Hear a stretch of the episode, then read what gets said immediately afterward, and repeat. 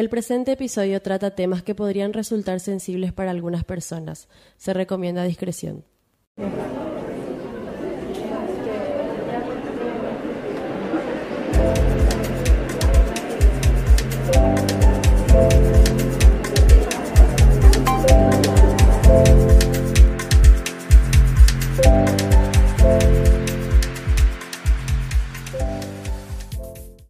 Todos y bienvenidos a otro episodio de Entre Gente. Esta vez tengo conmigo una persona súper especial. Ella es Ivana Trilla, es una militante por los derechos canábicos. Hola Ivana, ¿cómo estás?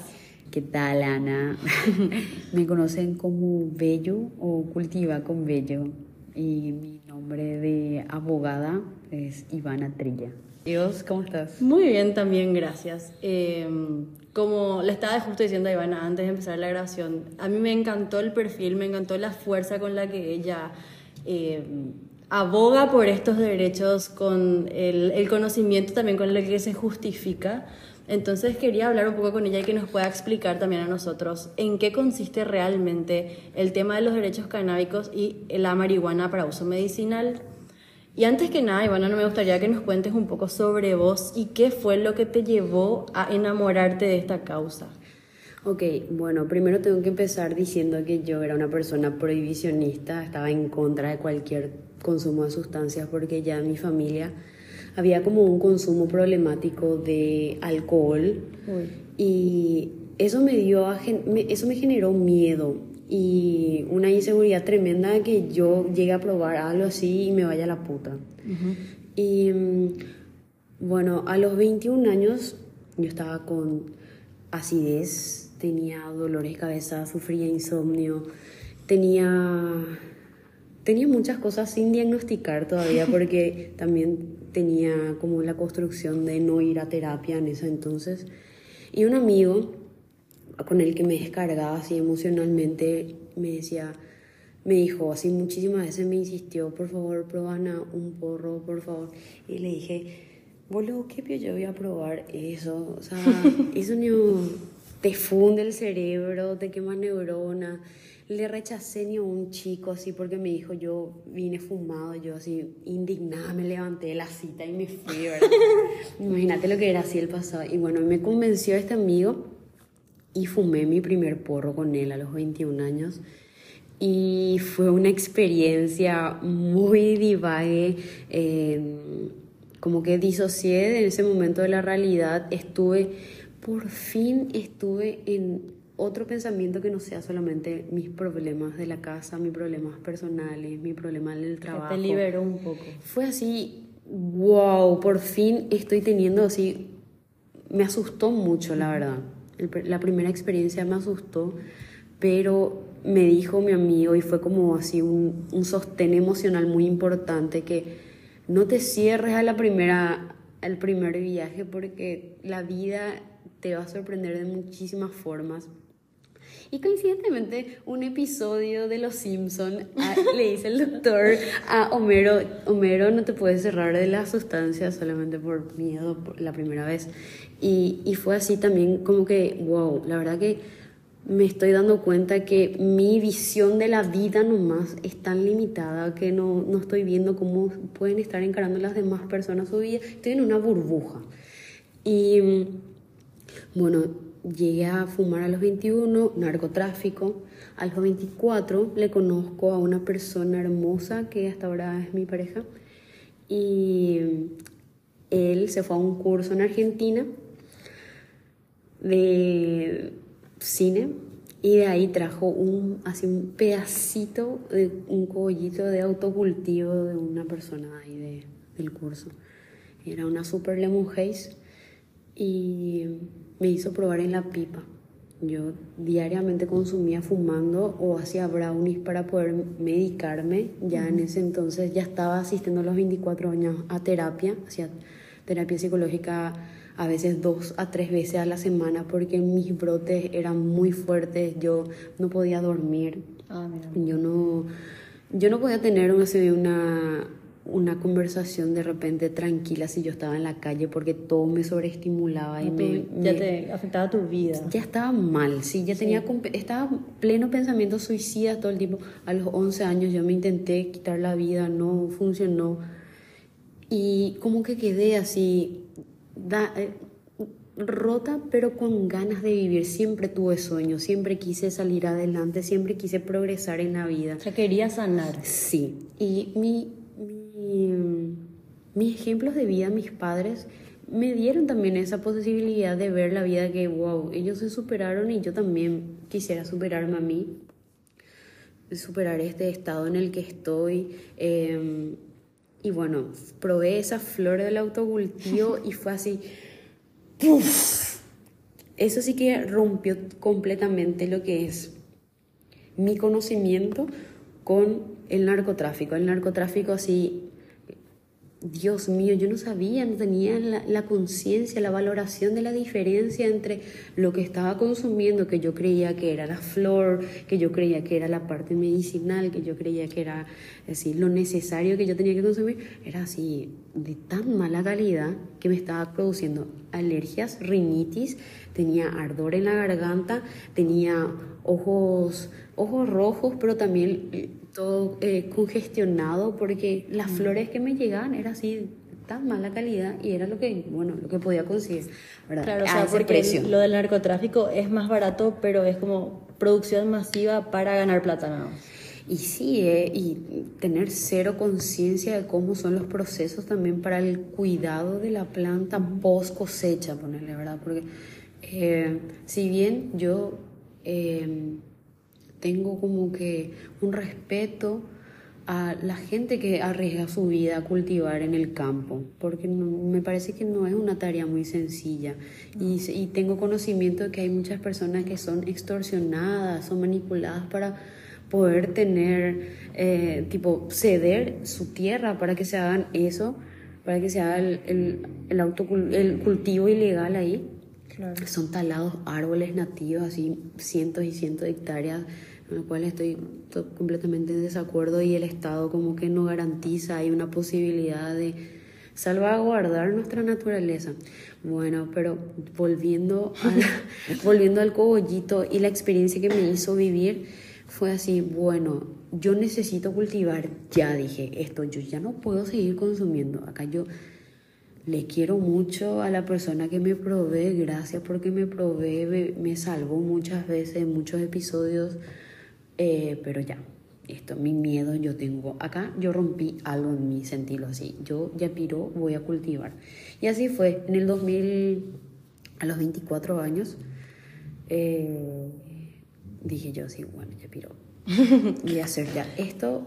Eh, me puse a cultivar con mi compa y dijimos que íbamos a seguir estudiando para mejorar nuestro cultivo y eso ya van a ser, a ver, vos 24 y ahora hace 6 años que ya me estoy dedicando a hacer esto, que ya no pienso dar un paso atrás porque ya es mi, es mi personalidad. Yo ya me identifico que voy a ser una persona canábica toda la vida, que me voy a dedicar a la abogacía especializada en derecho canábico y creo que es una gran oportunidad de abrir el camino para muchas personas en el futuro, porque esto es el futuro de muchos países ya actual, ahora ya, pero nuestro país todavía está empezando.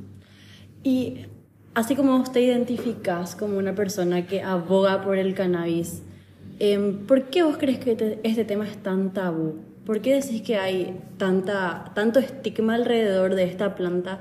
Y aparte, me gustaría saber si alguna vez te discriminaron o te sentiste discriminada por abogar por esto o por consumirlo. Bueno, mira, la ignorancia en nuestro país es muy grande. Imagínate que vivimos por mucho tiempo privados. Eh, se dice que es la dictadura más larga en Latinoamérica. Eh, y hay unas consecuencias muy graves, se nota en nuestra sociedad. Se nota al hablar con un policía que no tiene idea de la interpretación de la propia ley y le estar reteniendo a una persona por portar un, fino y no tiene interpretación de la ley y tiene que, o sea, es, es un sistema, yo no, no voy detrás del policía porque el policía al final es respuesta otra vez a un sistema Está mal. Que está mal. Ese policía está teniendo seguramente un trabajo precario bajo condiciones que, que no le da. Y no lo juzgo, no lo quiero aprisionar, pero me parece que hay muchos policías que tienen que cambiar ya su perspectiva con respecto a esto y dejar de eh, criminalizar a una persona que decide consumir por su propio bien. Porque si bien la ley establece en el artículo 30, la ley 1340, dice, el que tenga permiso por un médico o de consumo personal, dice. O sea, si vos no tenés un permiso que no sé qué, a, de- a qué se refiere con permiso, porque no existe así. Que sería como una receta médica. Un ejemplo de permiso no existe. No hay, el, esta- el Ministerio de Salud no provee lo de eso. Dinavisa debería haber dado hace mucho tiempo aceite gratuito de cannabis y todavía no, no sé qué pasa. Que muchos pacientes necesitan eso para aliviar dolor. Muchísimo. Entonces, toda esta, toda esta raíz de violencia contra las personas que necesitan consumir cannabis. Es a consecuencia de la ignorancia, de priorizar muchas veces lo económico, porque no estoy viendo ese 2% de aceite gratuito de cannabis que debían dar las personas, las empresas que recibieron las licencias.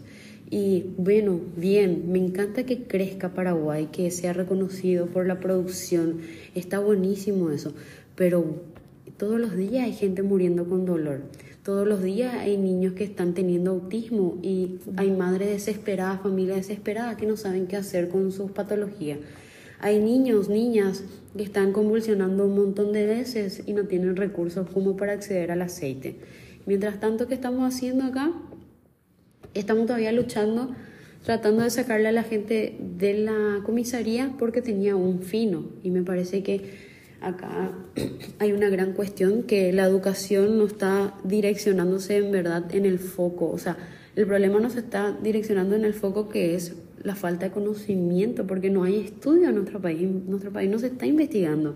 Si hay alguna que otra tesis, pero hablando otra vez de narcotráfico, ¿y por qué ya no estamos hablando de lo que son Claro. pro- flores de producción autocultivo o flores de producción de un invernadero calificado, certificado, que está s- siendo observado por la Senat, por todos los diferentes organismos del Estado que quieran, pero que cumpla con ese requisito de poder proveerle a la sociedad lo que tanto ta- está demandando, que es la necesidad de recurrir a esa planta, a esas flores, a ese aceite, a esos derivados, esas cremas. Entonces, claro que recibí muchísima discriminación en mi casa misma, así. Justo eso te iba a preguntar, claro, Sí. tus propios parientes, Mi- amigos que no sí. entienden. Tipo, mi mamá me llegó a echar de la casa porque me vio con porro y ella creyó que yo ya estaba perdida, que No, eso era la que puerta de las drogas. Sí, que, que la puerta de las drogas, ¿no? Al final me di cuenta que pude identificar, gracias al cannabis, lo que yo de verdad necesitaba hacer.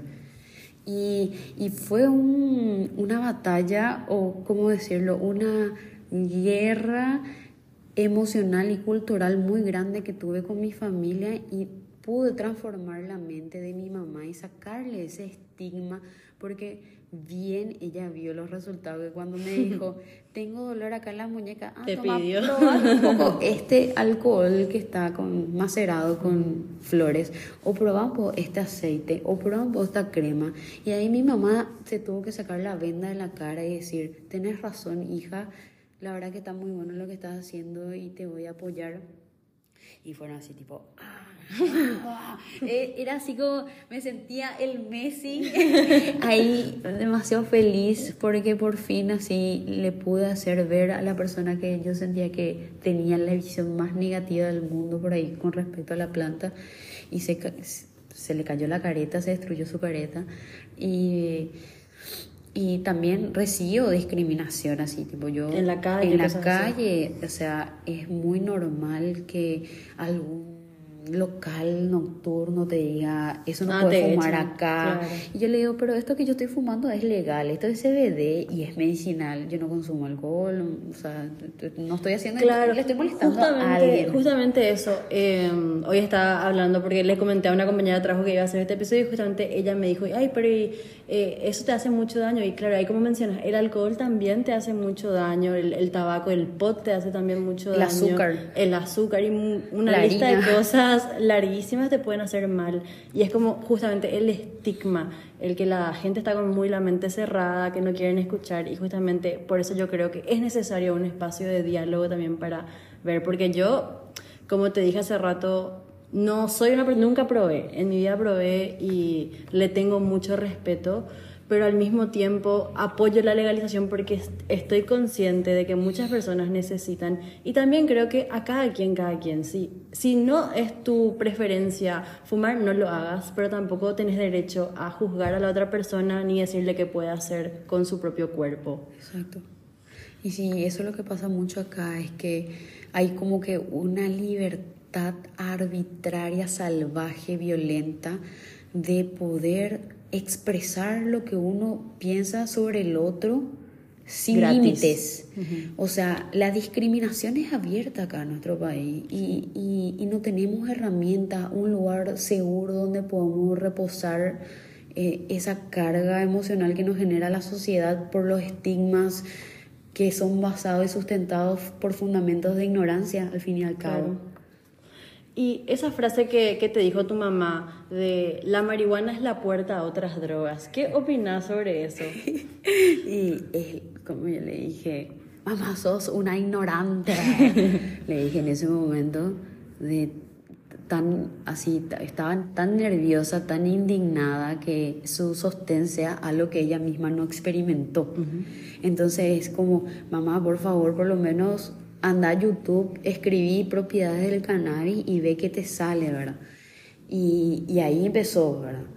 Eh, empecé a mandarle video, empecé a que, ah, mira, entonces como que no era la había sido la, la puerta a otras drogas, sino que al contrario, al cannabis se lo usa para salir de otra, de problemas de consumo de otras sustancias, como ser la cocaína, como ser el crack, se usa eh, CBD para poder eh, Aliviar la ansiedad que te da. tratar un poco de ese síndrome de abstinencia tan denso que reciben las personas que su- consumieron por muchísimo tiempo sustancias pesadas y Y sobre la adicción al cannabis, porque eso, eso existe, la adicción al cannabis. ¿Cómo, eh, ¿Cómo podemos manejar eso siendo que el mismo cannabis es lo que se usaría en otra droga para poder superar? adicción a sentirse bien, lo que yo creo que es la adicción al cannabis, porque la verdad que mi vida se transformó para bien gracias a eso y no me imposibilitó ser deportista, ser estudiante, eh, ser hija, ser madre de seis gatos, tener un proyecto, eh, ser, eh, ¿cómo se le dice?, emprendedora. eh, No te imposibilitó vivir como lo haría por no, ejemplo, la al cocaína. contrario, gracias. No sé, la verdad que eh, no puedo juzgar o opinar acerca del consumo de una persona con cocaína, de cocaína porque eh, no tengo ese conocimiento ahora. Ah, nunca probaste. O sea, no, no llegué a, a- a- dejarme llevar por, por eso, la verdad. Así que, eh, pero sé que es una sustancia que es muy consumida en mi Sí. facultad, por ejemplo. Sí, sí.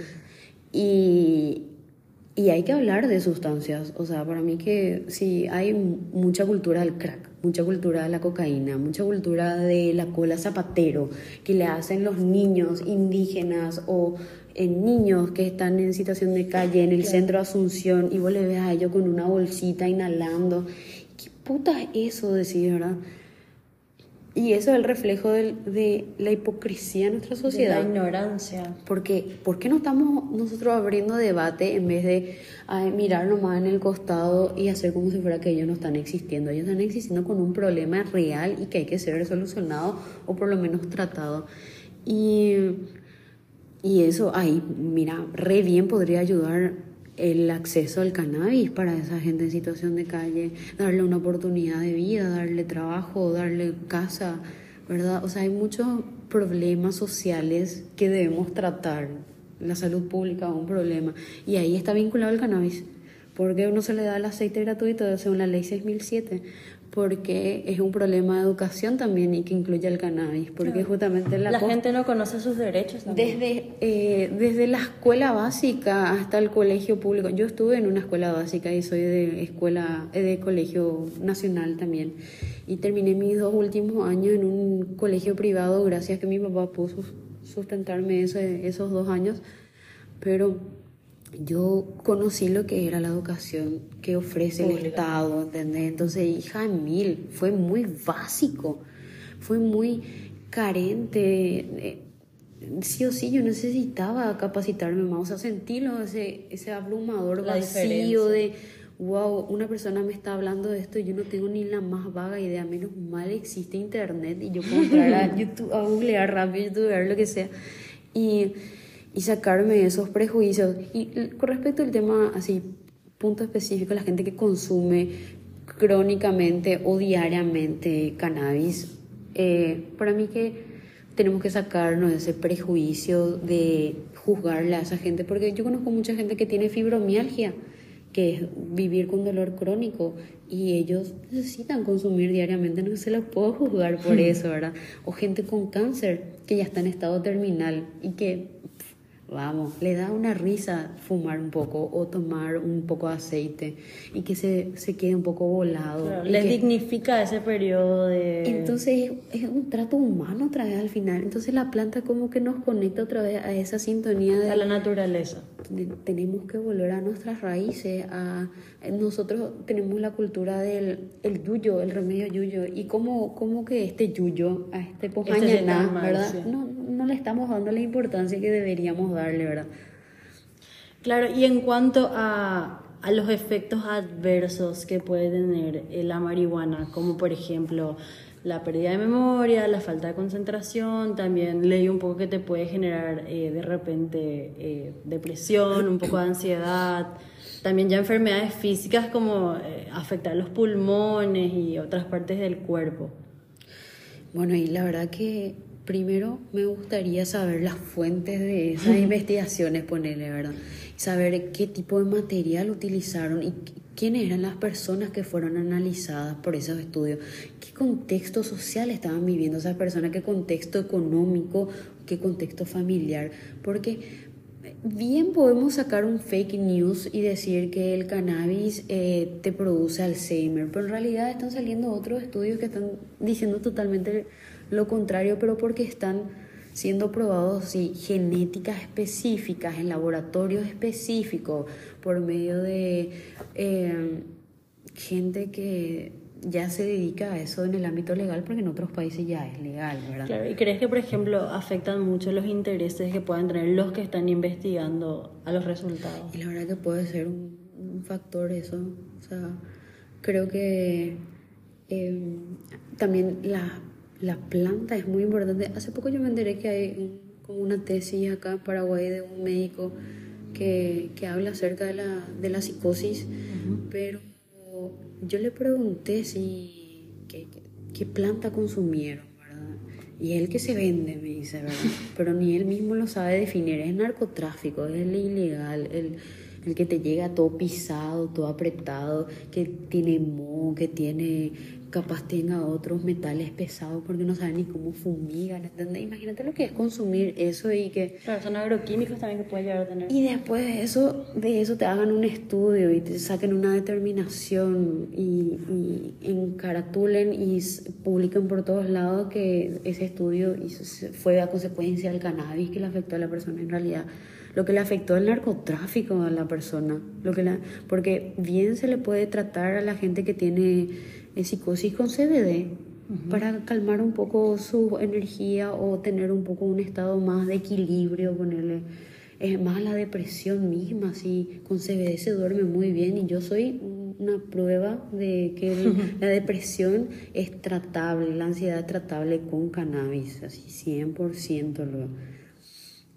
y en cuanto al narcotráfico que justo mencionaste, ¿vos crees que la legalización del cannabis puede hacer que el narcotráfico disminuya?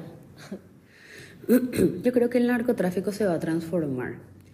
Eh, Siempre van a encontrar en la forma. En México, por ejemplo, está pasando que los carteles eh, ya tienen diferentes, tipo, ofrecen diferentes productos, mejoraron sus cultivos, qué sé yo, ¿verdad? Y acá va a pasar lo mismo. No se van adaptando nomás. Se van a ir adopta- adaptando porque imagínate que se legalice el THC acá en Paraguay. Ujú. Brasil es nuestro mercado o cualquier otro país que sabe que, que consumió el paraguayo, ¿entendés? Ujú. El prensado paraguayo. Y ya no les va a querer, no van a querer más a esa gente. Si le está llegando flores así como ya están proveyendo acá en, en ciertos espacios, en, en Ziploc o en, en estos tipos de frasquitos. pues le traje acá a Ana unos ejemplos para que miren. Y eh, imagínate, van a recibir eso y van a ver el prensado. Y bueno, el prensado es más barato que todo eso, pero capaz van a ahorrar un poco más y se van a comprar algo de calidad. Pero sí va a haber gente lastimosamente que va a tener que recurrir todavía al prensado. Pero yo creo que acá el narcotráfico no va a parar, va a transformar nomás su, su forma de, de comercialización y, y va, va a haber una transformación en la economía porque va a haber ingresos, va a haber facturación, va a haber eh, dirección para esos fondos que están entrando, ese dinero que está entrando, eh, justamente tener laboratorios, tener centros hospitalarios específicos de cannabis, ponerle, ¿verdad? Centros de estudios o eh, espacios universitarios que tengan ya el abordaje canábico o de reducción de daños, de control de sustancias, porque imagínate, en Argentina pasa que vos te vas a una fiesta que está organizada por una asociación sin fines de lucro que trata de hacer reducción de daños, ellos consiguen eh, testear sustancias. Entonces vos te vas a esa fiesta, llevas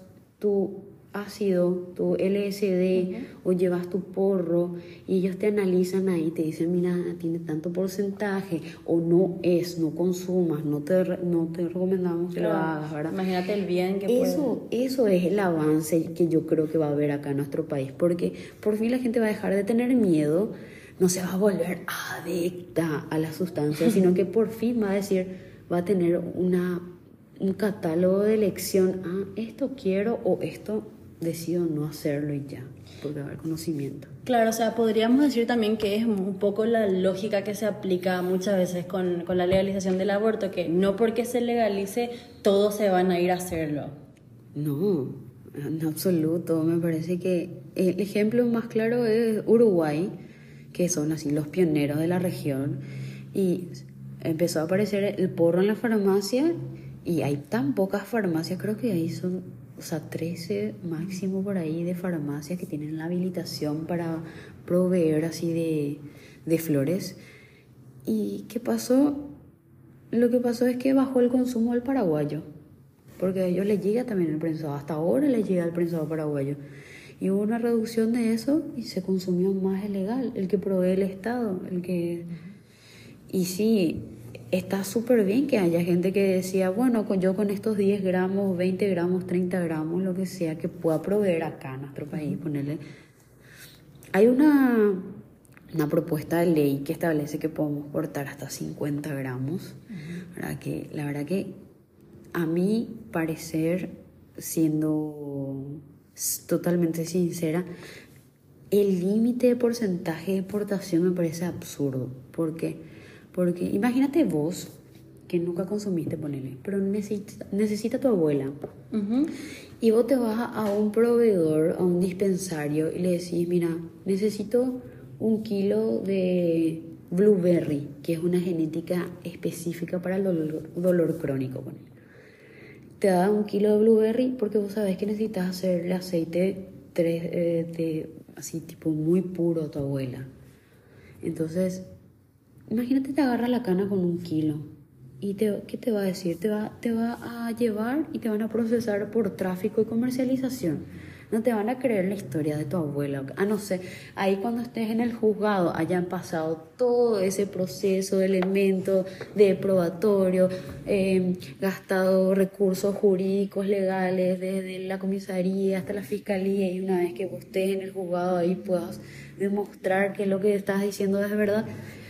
Ahí capaz pero va a quedar un legado. Pero al final y al cabo, la gente se tiene que cuestionar realmente lo que es. Bueno, vamos a tener una posibilidad de portar 50 gramos con esta ley, pero esto es un comienzo. La verdad que no estaría bueno tener límites, porque cada quien tiene que decidir cómo consumir. Sí, la flor, o sea, abiertamente acá en el país hay una ley que especifica que está prohibido el consumo de alcohol en la vía pública. ¿Y qué se hace en la vía pública? Se toma alcohol así libremente, o sea, no hay límites.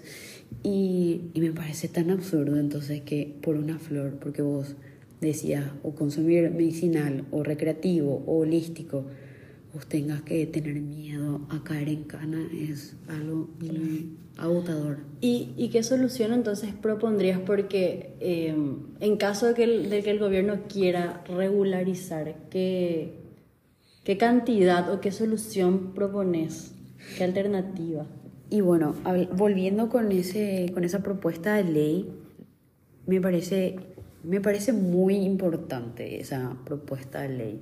Me parece que es un avance, me parece que es algo que ya se tiene que aceptar y adaptar ya en nuestra sociedad, porque ya se rechazaron propuestas de ley. O sea, me parece que ya demasiado le hicieron la, le dieron la espalda a las mamás cultiva, por ejemplo, que hace años vienen militando por el autocultivo y todavía no tienen.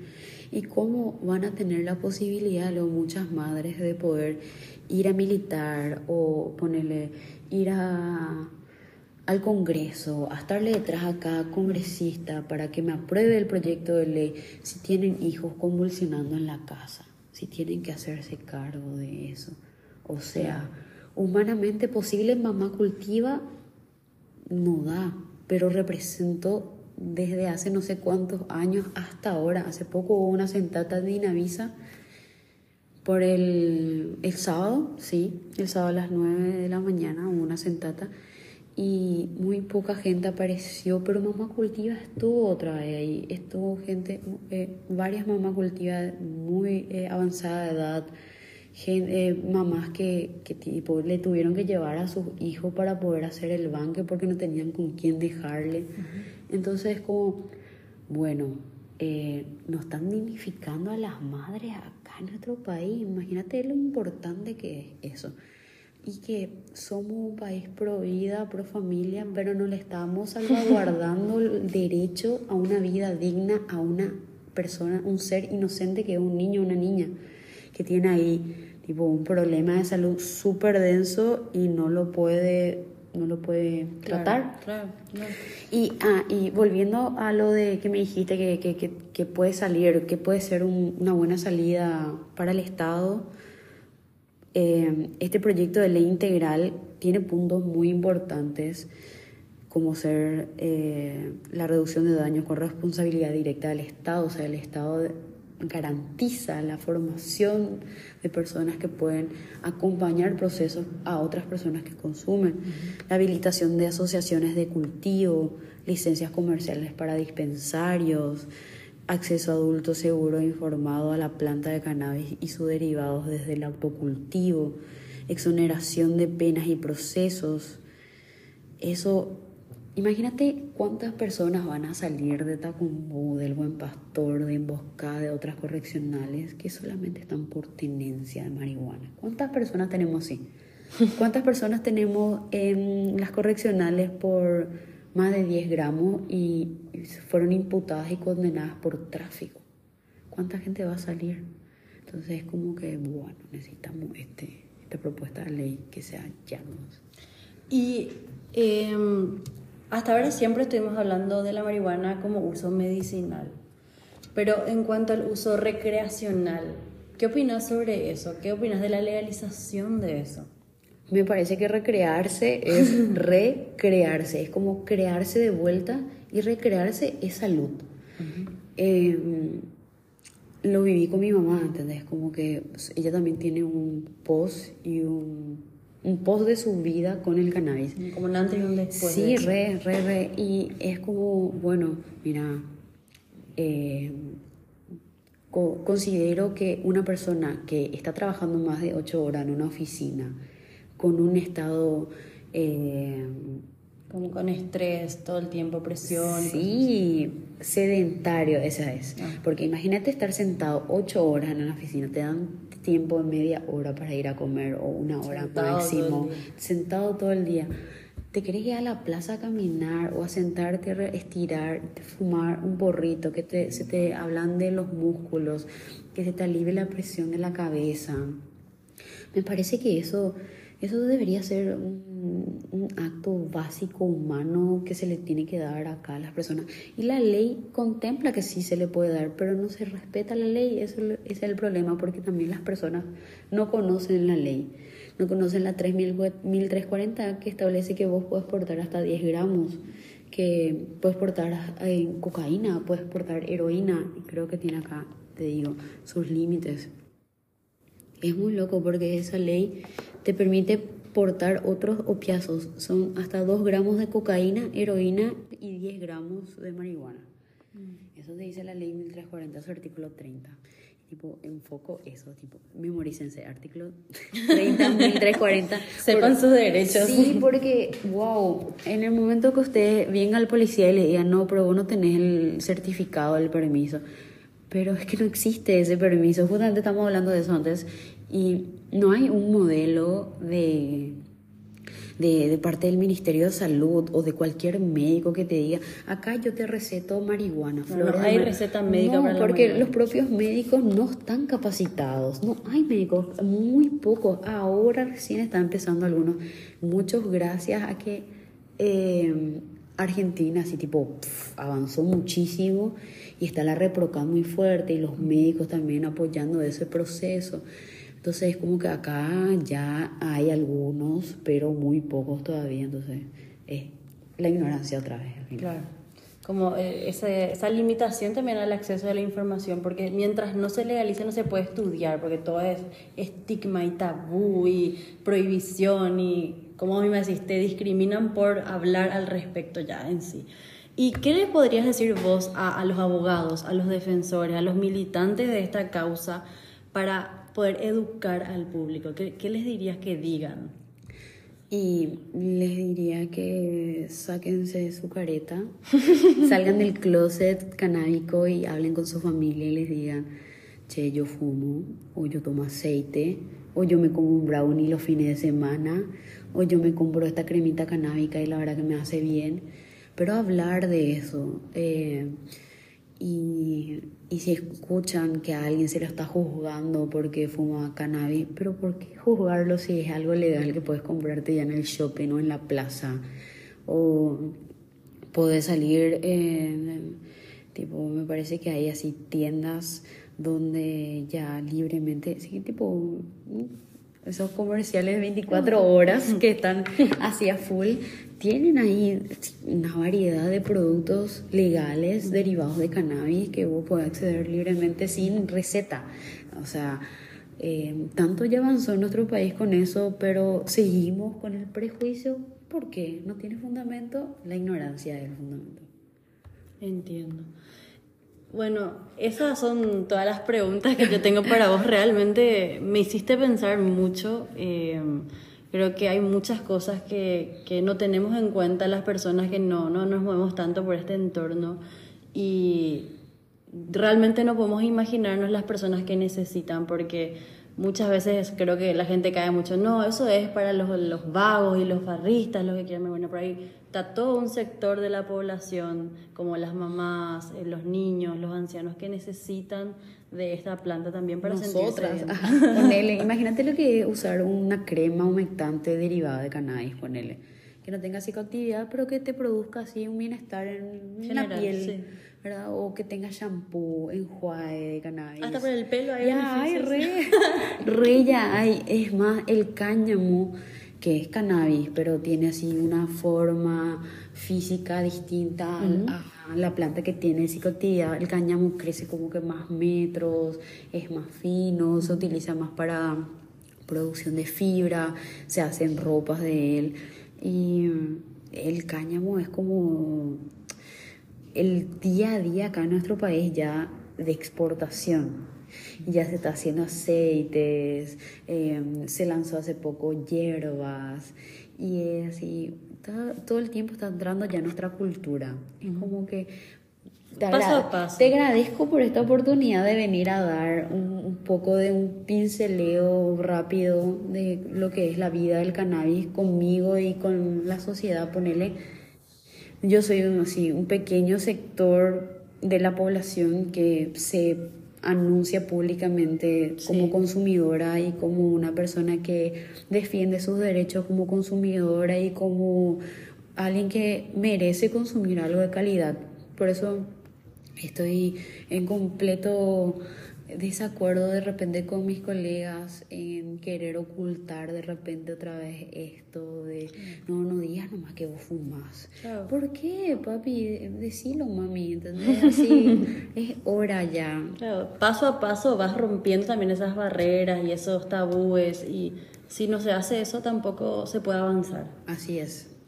Muchísimas gracias Ivana, muy interesante todo y muchas gracias también a los que nos acompañaron hasta el final del episodio. Espero que a ustedes también les haya gustado mucho y que hayan aprendido mucho. Que tengan todos un hermoso bon día. Hasta la próxima, chao chao. Chao.